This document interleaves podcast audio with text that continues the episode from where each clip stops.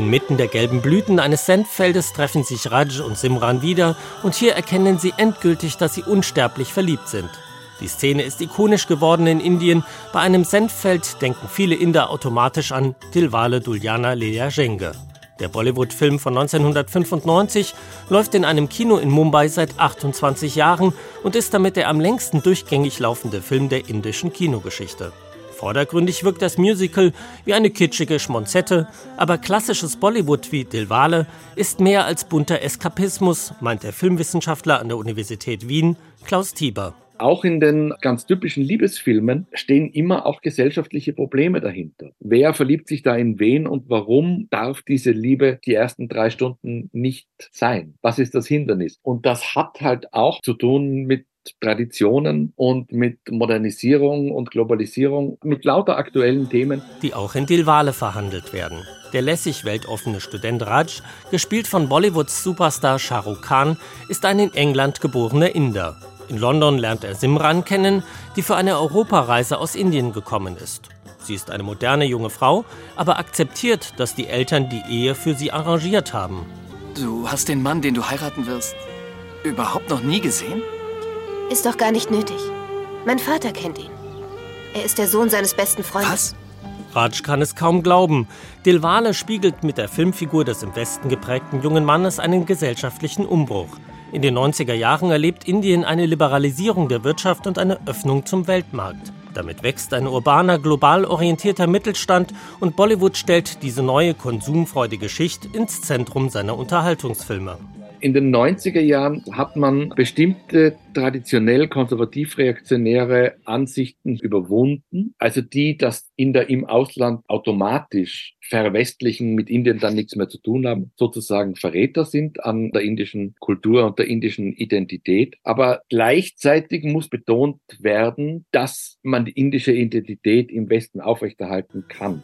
Der rasante Wandel weckt das Gefühl eines Verlustes von kultureller Identität. Bollywood spendet Trost in Zeiten des Umbruchs und spiegelt die Werte eines Mittelstandes, der westlichem Konsum folgt, sich aber zugleich von westlichen Wertevorstellungen abgrenzt. Raj folgt Simran nach Indien und ausgerechnet im Senffeld, dem Sinnbild des ländlichen traditionellen Indiens, gestehen sich die beiden ihre Liebe ein. Simran will mit der Tradition brechen, aber nun ist es der weltoffene Raj, der widerspricht. Wir müssen sofort fliehen. Nein, Simran. Ich bin nicht gekommen, um dich zu entführen oder mit dir zu fliehen. Ich bin zwar in England geboren, aber dennoch bin ich Inder. Ich bin hier, um dich als meine Braut nach Hause zu führen. Aber ich möchte, dass dein Vater deine Hand in meine Hand legt. Am Ende lässt sich der Vater erweichen und gibt seine Zustimmung zur Liebesheirat für einen Familienfilm damals revolutionär. Diese Ambivalenz von Tradition und Moderne ist typisch fürs indische Kino, das seit der Staatsgründung Indiens 1947 immer gesellschaftliche Zustände gespiegelt hat. Filme wie Mother India von 1957 thematisieren soziale Missstände. In den 70er Jahren sind die Angry Young Man Filme beliebt, in denen junge Männer an Korruption und Armut verzweifeln. In den 80er Jahren erlebt das indische Kino eine tiefe Krise, Actionfilme dominieren die Leinwände und das mittelständische Publikum wendet sich ab. Mit der Neuorientierung an der neuen globalisierten Mittelschicht erlebt das Kino in den 90er Jahren einen neuen Boom.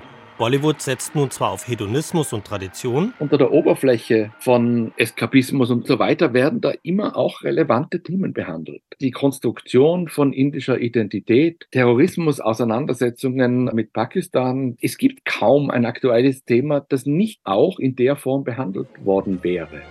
Vor allem beim Thema Religion spielt Bollywood eine wichtige integrative Rolle. Die Hauptfiguren sind zwar zumeist Hindus, aber man heiratet auch in christlichen Kirchen und Superstar Shah Rukh Khan ist Muslim. Und es werden religiöse Absolutheitsansprüche karikiert, wie zum Beispiel in der Komödie PK von 2015. Das Erstarken des Hindu-Nationalismus in den letzten Jahrzehnten gefährdet das religiöse Gleichgewicht Indiens. 2015 warnt Shah Rukh Khan in einem Interview, If this country we keep on talking about religion, Die wachsende religiöse Intoleranz meint Khan werde das Land in ein dunkles Zeitalter zurückführen. Für diese Äußerung wurde er scharf angegriffen. Premierminister Modi hat nach seinem Wahlsieg 2014 mit einem hindu-nationalistischen Kurs antimuslimische Ressentiments salonfähig gemacht und die Regierung versucht durch die Filmzensur Einfluss aufs Kino zu nehmen. Bollywood politisiert sich stärker und es hat sich in den letzten Jahren dem gesellschaftlichen Wandel weiter angepasst. Heute hat sich viel ausdifferenzierter und findet man unterschiedliche Themen und auch unterschiedliche Zielgruppen, für die die Filme gemacht werden. Diese Fokussierung auf Schauspieler und die die am besten repräsentieren, wie Shao Khan, gibt es nicht mehr in dem Ausmaß und es ist ein bisschen diverser geworden.